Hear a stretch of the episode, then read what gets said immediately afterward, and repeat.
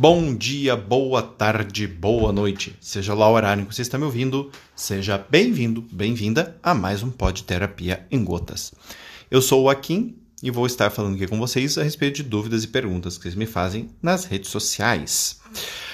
Pergunta do dia é Akin, como eu posso lidar com a minha ansiedade? Pergunta mais comum do mundo neste momento, né? Então, assim, vamos lá, gente. Uh, em primeiro lugar, a ansiedade é uma emoção, certo? E enquanto emoção, não tem nada de errado em sentir ansiedade, certo? É comum a gente entender que a ansiedade é uma coisa ruim, mas a ansiedade não é uma coisa ruim. A ansiedade é uma coisa maravilhosa da nossa biologia que nos ajuda a sobreviver neste planeta. Porém, contudo, todavia, assim como todas as emoções, nós temos uma resposta de regulação em relação a ela. E também nós temos os gatilhos que a disparam. Assim sendo, onde é que vocês acham que estão os problemas que podem acontecer com a ansiedade? Né?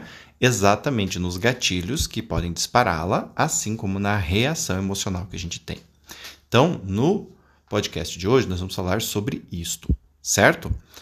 A ansiedade, gente, ela tem grosso modo uh, o, a função de nos proteger, de fazer a gente sair da cadeira, né, tirar a bunda da cadeira para reagir a um futuro, tá? Que a gente está entendendo quanto um futuro que pode nos causar danos e consequências, tá? Consequências nefastas.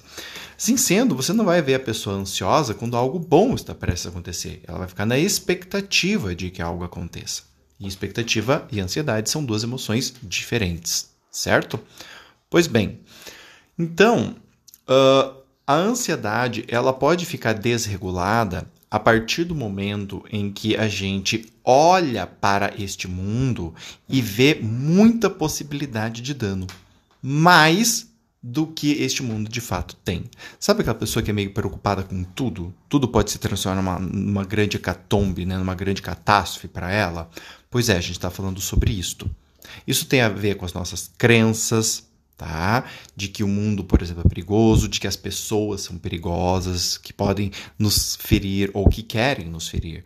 Então, as nossas crenças acerca do mundo e das pessoas vão ajudar a gente a ver mais problemas no mundo. Tá? Do que de fato podem ter.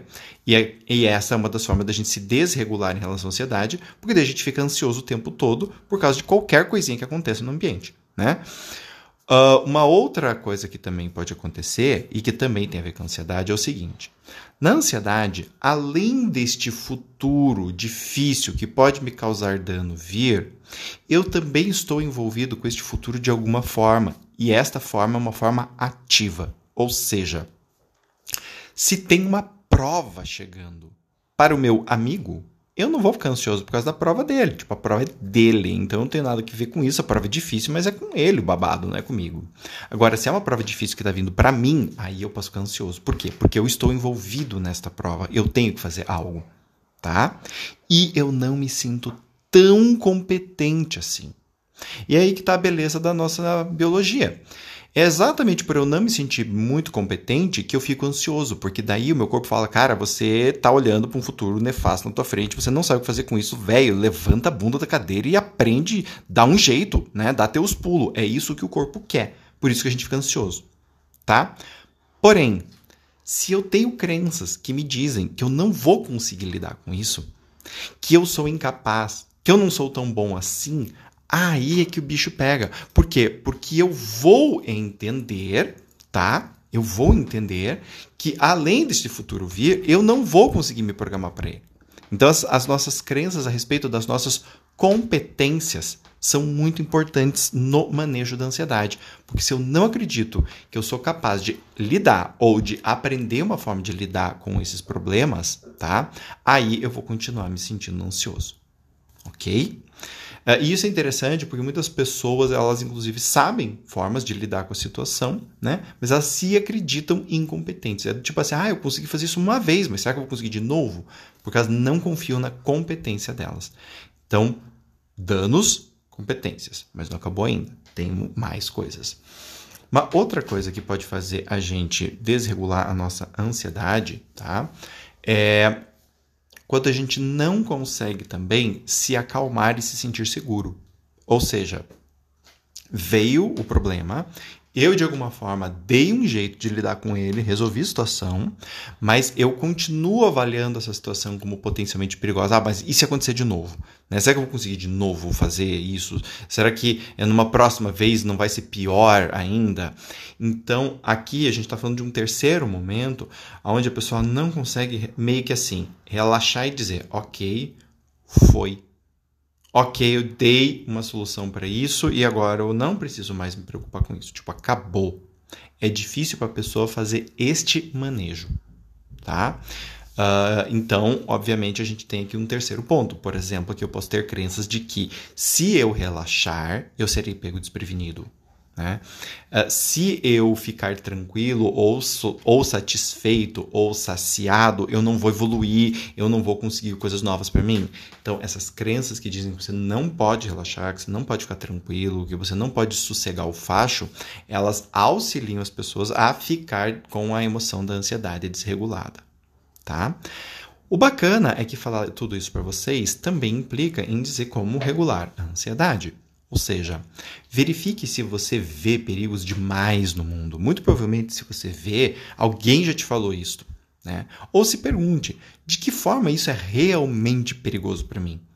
Qual é o dano real que eu vou receber? Eu trabalho muito com pessoas que fazem vestibular, né? Uh, e assim, geralmente as pessoas falam: ah, vai ser horrível, vai ser o pior ano da minha vida, né?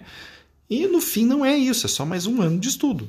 Ah, é chato? É, é chato, você gostaria de ter passado, mas não é uma hecatombe, né? Tipo, não é assim, cara, perdi minha perna, né? E tô com uma doença incurável e vou morrer logo. Não, é uma coisa bem mais tranquila do que isso. Não é a pior coisa que poderia acontecer na vida da pessoa, né? Nós tendemos a hiperdimensionar a dor. Ou, uh, olhe e se pergunte se você tem competência para lidar com a situação. Olhe e se pergunte assim: eu consigo de alguma maneira dar uma resposta que é suficientemente boa para essa situação? Ou ainda, eu posso aprender um jeito de lidar com isto? Né? Verifique se você já aprendeu coisas na tua vida antes. Porque se você já aprendeu antes, você pode aprender de novo. Tá? E por fim, a capacidade de você se acalmar. Se você tem dificuldades com isso, às vezes é bacana você procurar um terapeuta que possa te ajudar a aprender a se acalmar fazer aula de meditação, aula de yoga, tá? que ajudam a gente a conseguir ficar calmo e ficar em paz por estar calmo, que é algo que hoje em dia está cada vez mais difícil. As pessoas não conseguem mais ficar em paz, conseguem mais ficar calmas, né? Não conseguem dizer sim, os problemas estão resolvidos e agora eu posso ter uma boa noite de sono. Tá? Muito bem. Então, gente, é, a ideia do pod de hoje era falar isso daqui para vocês, para vocês terem noção desses três pontos aí básicos em relação à ansiedade, tá? E também de como regular isso. Lembrando sempre que a ansiedade é nossa amiga, o que ela quer é que a gente resolva os problemas de situações difíceis que estão vindo e que a gente não se sente 100% preparado, tá? Se a gente continua escutando apenas esse aspecto da ansiedade e não as nossas crenças, a gente se dá bem, porque a gente vai falar: ah, legal, achei uma solução, agora eu posso ficar tranquilo. Agora, se a gente ficar ouvindo as nossas crenças que dizem que o mundo vai ser sempre mais perigoso, que você nunca faz nada bem o suficiente e que se você se acalmar, você vai perder alguma coisa, vai acontecer alguma coisa muito difícil contigo, aí vai ficar complicado e você não vai conseguir se regular adequadamente. Certo? Bom, uh, se você gostou ou não deste podcast, por favor, me dá um toque lá, fala comigo no meu nos meus canais de redes sociais. E você pode fazer isso acessando o meu site, o www.aquinneto.com.br. E lá você terá acesso ao LinkedIn, Twitter, Facebook e Instagram. E você também terá acesso ao meu YouTube, onde eu faço a leitura né, e a apresentação de livros de psicologia, filosofia, sociologia e afins. Você também vai poder conhecer o meu blog com bastante conteúdo bacana para você tá? E se inscrever nas minhas newsletters e ou no meu canal do Telegram, certo? Muito bem, espero mesmo que este podcast tenha sido bacana para você. Um beijo no coração e até a próxima. Tchau, tchau.